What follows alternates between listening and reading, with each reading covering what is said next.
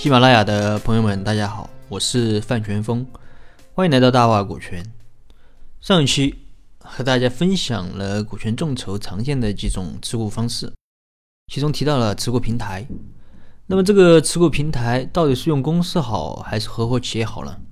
首先，我们来看一下公司作为持股平台有什么特点啊？第一，股东会上的优势，这个怎么理解呢？我这里举个例子啊。假设有一家餐饮公司叫老王火锅店，呃，他做了股权众筹，共有五十个股东，其中啊，老王他是项目的发起人，剩下的四十九个股东是小股东。如果咱们不用持股平台，而直接采用注册股的形式，那么这五十个股东都要到工商部门进行登记，啊，直接登记成老王火锅店的股东。假设这个时候你要开股东大会，呃，那么你可能需要每个股东都要通知到位，都要告诉他们啊，我要开股东会了。然后开会的时候，你还需要到会的每个股东进行表决。如果后来有股东说你没有通知，或者说你表决的时候有问题，那么你这个股东会的决议啊，可能就存在瑕疵，甚至有无效的可能性。同时，因为股东太多。大家的意见可能不同一，你一言我一语，这样就很难形成有效的决策。那么，如果我们用持股平台的方式呢？我们把这四十九个小股东都放进持股平台里，呃，我们叫这个持股平台叫小李公司吧。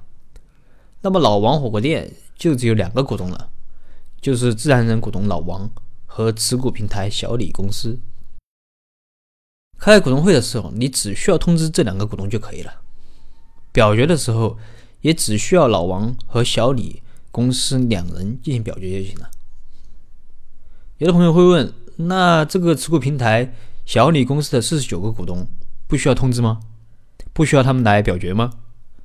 从法律上来说，这四十九个股东啊，他不是老王火锅店的真正的股东，所以啊，不需要通知。反正公司法这块是没有强制的要求的。另外，那个表决也是一样的。持股平台的小李公司作为老王火锅店的股东，反过来，老王火锅店就是小李公司的子公司，或者说小李公司对外投资的公司。这个大家应该可以理解吧？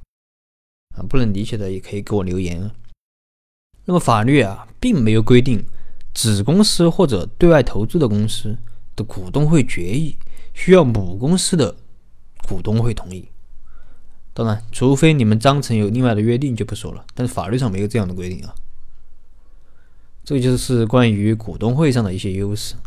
那么第二，股权调整的便利，比如说，公司法规定，股份有限公司的发起人自公司成立之日起一年内不得转让，啊，不得转让他这个持有的这个股份。而如果把这个股东放进持股平台里，就可以直接在持股平台公司里对其股权进行调整，从而间接达到调整股权的目的。第三个是税收上也有一定优势企业所得税法第二十六条规定，符合条件的居民企业之间的股息、红利等权益性投资收益是免税的。具体到上面这个例子。老王火锅店如果给自然人股东分红，需要缴纳个人所得税；但如果老王火锅店给持股平台小李公司分红，则不需要缴纳企业所得税。当然，如果你说小李公司又要给这四十九个小股东分红，还是要缴个人所得税的。但是小李公司如果拿着这个钱啊不分红，呃，再进行再进行其他的投资，就可以不用缴这个个人所得税了。这是公司作为持股平台，那么合伙企业呢？请继续收听下面的节目。好了，今天的分享就到这。如果你有疑问，可以给我留言或者添加我的微信，咱们再深入沟通。